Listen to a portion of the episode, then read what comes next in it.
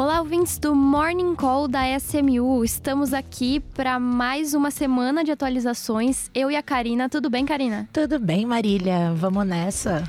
Vamos. Hoje a gente está aqui então para atualizar vocês do que aconteceu nessa última semana que vivemos aí, né? Ia falar de janeiro, mas ainda não é a última de janeiro. É, bom, eu queria começar trazendo dois aportes que me chamaram a atenção essa semana. É, o primeiro deles foi um aporte realizado na fintech Cashin. Essa fintech, que ela foi fundada em 2018 por duas mulheres, a Nani Gordon e a Luciana Ramos. As duas idealizaram e, e fundaram essa fintech Cashin, que é especializada em prêmios e campanhas para incentivar equipes a alcançarem resultados, né? E no ano passado, no ano de 2022, elas movimentaram 90 milhões de reais com essas premiações digitais. E aí agora é, eles anunciaram recentemente uma rodada de investimentos, né, que foi liderada pela Berta Capital, que liderou é, a rodada que foi de um total de 7 milhões de reais. E o objetivo deles é, com esse investimento é aumentar o time, desenvolver produtos, se consolidar e, e crescer a estrutura cada vez mais. E uma outra rodada que me chamou bastante atenção foi em uma startup educacional, né?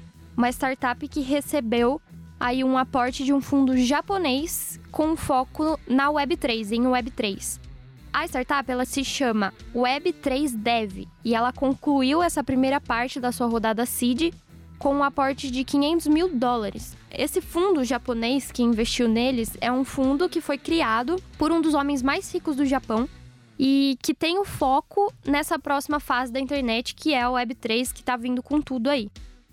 A, a startup em questão, a EdTech, é, que é a Web3 Dev, ela atua em quase toda a América Latina, em boa, boa parte dos países da América Latina, e ela ajuda na formação de programadores, desenvolvedores. O principal objetivo deles com essa rodada é aumentar e expandir sua comunidade de usuários por toda a América Latina. É, eu gostaria de fazer um parênteses, inclusive, é, foi dito aqui que eles fizeram uma rodada CID. E aí eu queria puxar para um lado mais educacional para a gente entender o que seriam rodadas CIDs, né?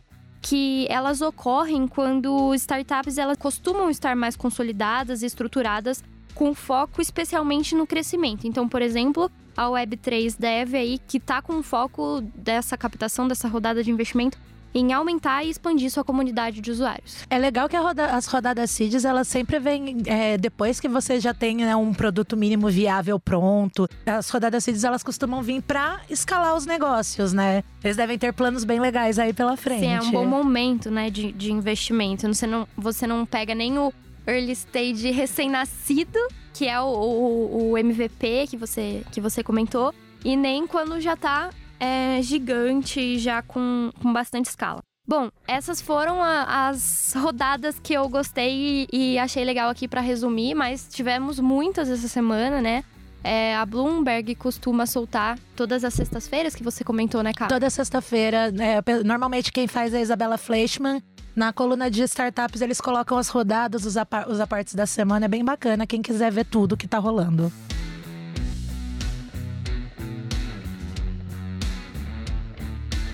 E você, o que você separou aí para trazer pra gente? Olha, a gente, eu tenho, tem bastante coisa legal. Eu pensando, é, eu já vou falar muito sobre cultivos. Uma startup nova que tá, que tá para ser lançada é a Agro.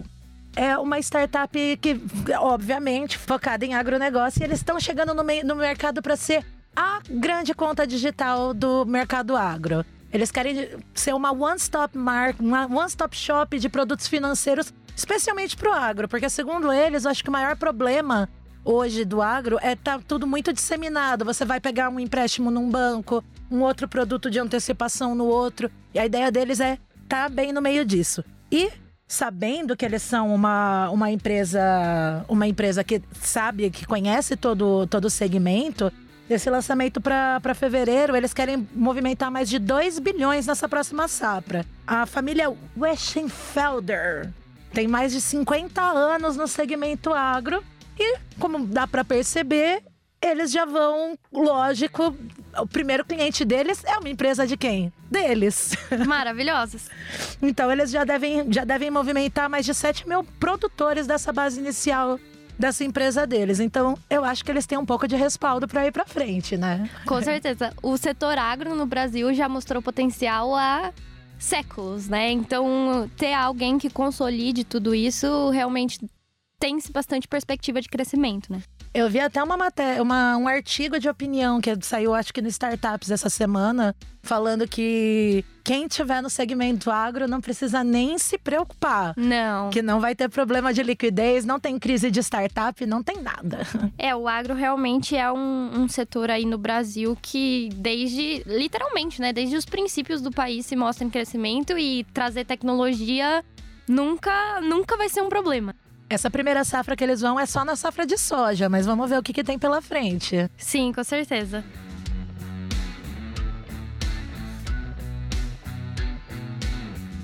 Aproveitando que a gente está falando de setores de mercado aqui, eu queria falar um pouquinho de fintechs. Fintechs que é aqui onde a gente atua, mas além disso, né? As fintechs brasileiras, segundo a Distrito, é, no ano passado, no ano de 2022, aproveitando aí que início de ano é sempre retrospectivas e projeções, né?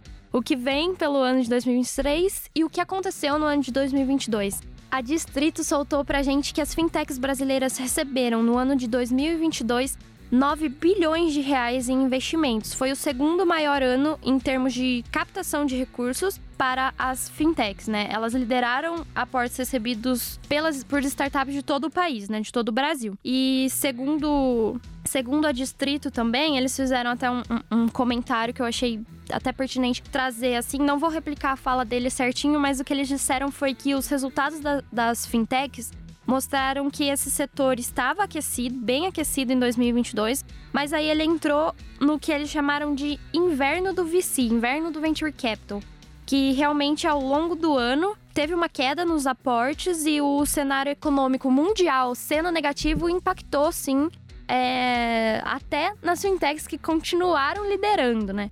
Então, mas eu acho que isso é algo bastante a se refletir, além de tudo, né? De o cenário econômico era negativo, o VC deu uma segurada nas pontas, mas o, o, é realmente isso? O, o VC ficou sem dinheiro, que é algo que a gente sempre tá comentando aqui, né, Cá? É, o setor das fintechs é um setor bem resiliente, né, que, que, que a gente chama. Acho que muito por conta também da, da agenda de inovação do Banco Central, né, que tá dando muito, muita porta de entrada para alguns negócios inovadores, coisas que a gente realmente precisa. Então, acho que faz sentido, né, esse, esse, essa questão. Tanto que antes da gente começar a falar disso, a gente está falando de uma nova fintech chegando. Significa, tem espaço? Tem, tem, sempre tem. Ainda esse ano, se eu não me engano, tem, tá chegando para o Brasil a Revolut. A N26 deve abrir o, os clientes deles, né? Que agora eles estão cada vez, estão aumentando cada vez mais. Enfim, acho que tem muita coisa. A fintech é um, é um setor que. Promissor. Bem promissor. Inclusive, é, uma das coisas desse setor é um levantamento do Banco Central, saiu no Valor Invest essa semana, que o número de contas bancárias por brasileiro salta para mais de cinco. Em 2013, quando saiu a primeira regulação de arranjo de pagamento, que permitiu que, banco, que, que não fossem só bancos que pudessem oferecer as contas digitais, a média de contas por CPF cadastrada no Banco Central era de 2,1 contas por pessoa, mais ou menos, né? Pensando que não dá para ter 0,1 de uma conta, mas é uma média para todo, né? é uma média de CPFs cadastrados pelo Banco Central. Em 2018, quando veio a, a outra regulação que consolidou né, a atuação das fintechs nesse meio, já tinha subido um pouco, mas a gente ainda tinha um número de, de, de desbancarização muito alta. E agora, no, segundo esse último dado, em, dois, em outubro de 2022, que é o último levantamento oficial do Banco Central, são 5,2 contas por CPF. Olha, eu particularmente sou impulsionei bastante, tenho coleção de cartãozinho colorido na minha carteira. Dei uma descontrolada uma época, né? Porque muita coisa para administrar. Mas a coleção de cartãozinho colorido tá ali. Eu me, me mantenho firme num único cartão. E, e, pretendo seguir assim por um tempo. Já diminuí também. Eles estão lá, mas a gente não usa mais pra movimentação. Só usa para falar que faz coleção de cartãozinho. Justo, justiça. Bom, eu queria tra trazer aqui também um outro dado, que é com relação à TI, tecnologia, né? Que notamos crescimento há um bom tempo e não vai parar, tá? Saíram notícias aí de gastos globais com TI devem crescer é 2,4% no ano de 2023 e somar 4,5 trilhões de dólares. Ou seja, projetando informações para o ano de 2023, é, espera-se que esses gastos corporativos com tecnologia só aumentem né, e, e continuem muito fortes. Uh, mesmo com a inflação impactando negativamente várias coisas, né? Uh, o mercado, principalmente o mercado de consumo, as organizações tendem a aumentar seus gastos é, com incentivos de negócios digitais. Então, TI não tem nenhuma perspectiva de baixa, nenhuma perspectiva de queda, muito pelo contrário, só crescimento, né? TI não tem como, né? É, todas as startups, todas as soluções tecnológicas que a gente tem, elas vão passar pelo desenvolvimento uma hora ou outra. E a falta de, de profissionais dessa, dessa área, ela é muito profissionais capacitados, né? é muita inovação, é muito, muita coisa que tá rolando. Acho que deve ser até por isso que tem aquela história das HR Techs essa semana. Porque cada vez mais as empresas elas estão buscando soluções que melhorem a vida de quem vai ser seu funcionário. Esse negócio de colaborador com piscina de bolinha era, era surto da, da época de liquidez. Agora, o que, tá, o que todo mundo tá de olho mesmo são benefícios que, se, que façam sentido e que agreguem no dia a dia. E que agreguem no dia a dia, porque o vaga tem. Agora, trazer esses profissionais, reter esse talento dentro das empresas de tecnologia é um desafio. Sim, sim. E uh, já o Morning Call, desde, os, desde o começo do ano, a gente está trazendo notícias do quão importante, do quanto é, é está crescendo esse setor de, de tecnologia, especificamente de quali qualificação de profissionais, né? Então é algo aí para se abrir os olhos estar atentos tudo que tem a ver com edtechs ou qualquer outra coisa ligada ao futuro da internet, ao futuro da tecnologia.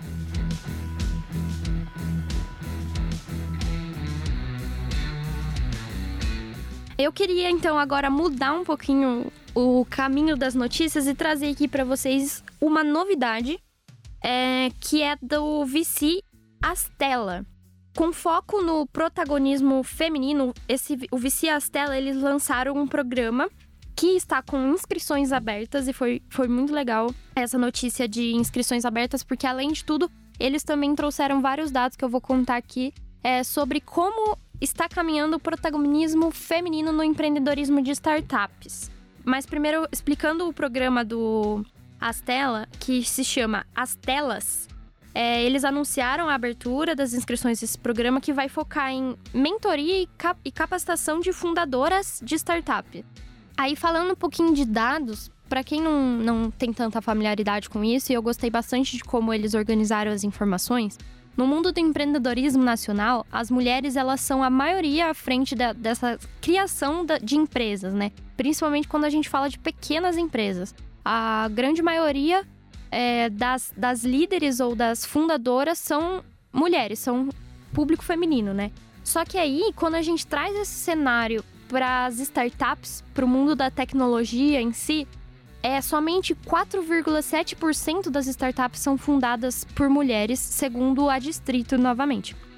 E, e para piorar ainda um pouco esse cenário, que realmente é bem negativo, a gente tem o problema da captação de recursos, que quando se trata de startups fundadas exclusivamente por mulheres, apenas 4,4% do capital investido foi dedicada a startups femininas, a startups com empreendedoras femininas, né? Isso é um número negativo, perto de, de quando você olha o total de 100%, 0,04% só eram de empreendedoras mulheres. Então o VC Astela viu então uma oportunidade de mudar esse cenário, oferecendo esses serviços de fortalecer o empreendedorismo feminino em startups. Eu achei bem legal essa iniciativa deles.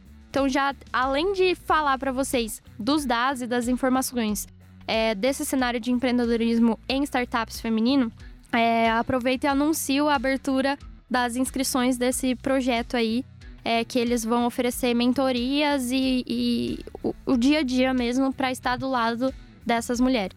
Legal que a gente que a gente começou o Morning Call falando de uma startup fundada por mulheres, por mulheres. recebendo um aporte. Acho que esse, acho que tem muita coisa que pode que, que vai acontecer, né, ainda por esse ano. Acho que é muito legal a gente ter isso mapeado, ter ter iniciativas para ter mais mulheres, né? Porque o primeiro aporte que a gente falou foi de, de fundadoras. A gente está com a Ingrid como primeira presidente da, da Associação Brasileira de Startups. Então eu acho que tem muita. Acho que tem que fomentar mesmo a participação das mulheres. Uma vez conversando com a Fernanda da Conta Black, ela me contou o quanto é difícil conseguir investimento quando você é mulher. Você parece que to... sempre que você vai debater, as pessoas acreditam mais num PDF de um homem do que resultados é, verdadeiros, resultados reais de mulheres. Então, ela fez, chegou a fazer um curso para poder falar com investidores, um curso de pitch para mulheres. Olha que coisa absurda. Absurdo. E, e muitas vezes as pessoas que estão ouvindo esse pitch não é nem de propósito, né? É algo que tá bem intrínseco e que, que, na verdade precisa parar e se refletir o porquê tanto questionamento. Tem índices disso, que pitch, eu não vou saber falar os números certinhos, mas os pitches femininos feitos por mulheres, eles são muito mais questionados, né? As, as mulheres, as empreendedoras recebem muito mais perguntas do que homens quando realizam pitch.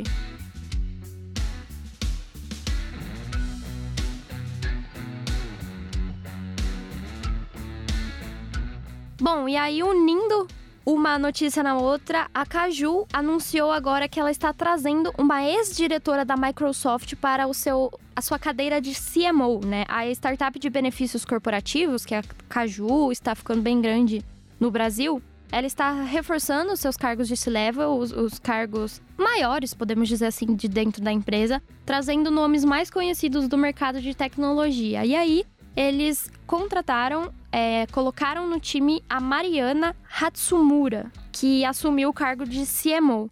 É, a Mariana, ela, eles colocaram ela e, e acreditam que ela levará o no-show de sua experiência em empresas de tecnologia de nível global de startups, como por exemplo a Microsoft. Só que além da Microsoft, ela tem experiência em marketing, vendas, parcerias em outras startups, em outras empresas que ela já trabalhou como por exemplo Sony, IBM, BR Malls. Então ela realmente tem um, um currículo, uma trajetória profissional aí bem grande que com certeza vai agregar a Caju.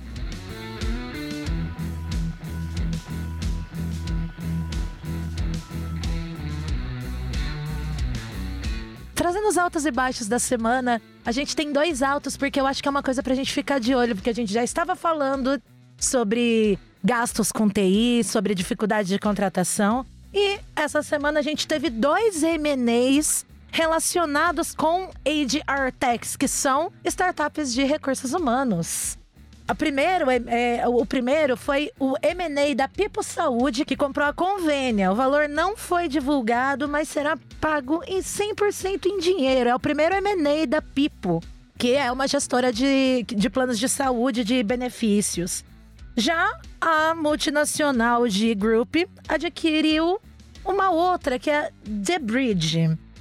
A, The Bridge é uma rede global de profissionais do quê? De tech e serviços digitais. Significa mercado em expansão.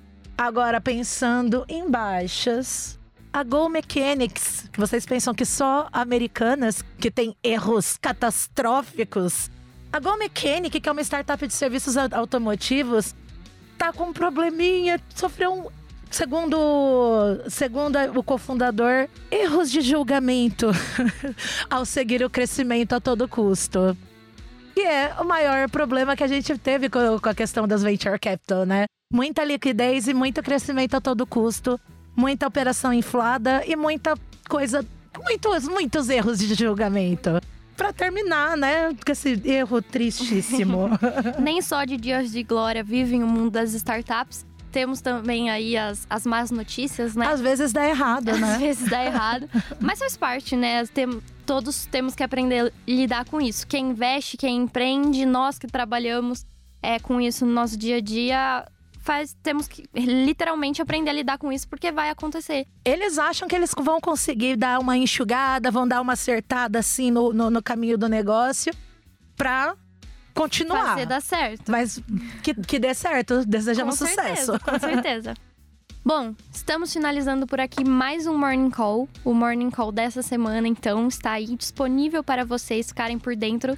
E, claro, nós sempre resumimos aí, trazemos as notícias que mais chamaram atenção, mas temos muitas outras, né, Cássia? Senão a gente ia ficar horas aqui. Não, se debatendo. a gente fizer todo, toda a decupagem, a gente tá ferrado também. Tá, é, eu e a Ká, a gente tava aqui conversando antes de, de começar a gravar e a gente, não, pera, tem que escolher só algumas, porque senão. Senão não dá. A gente não dá conta de, de entender tudo e resumir tudo. Bom, mas agradeço a participação de vocês por estarem aqui ouvindo mais um Morning Call. E até semana que vem. Até semana que vem, pessoal.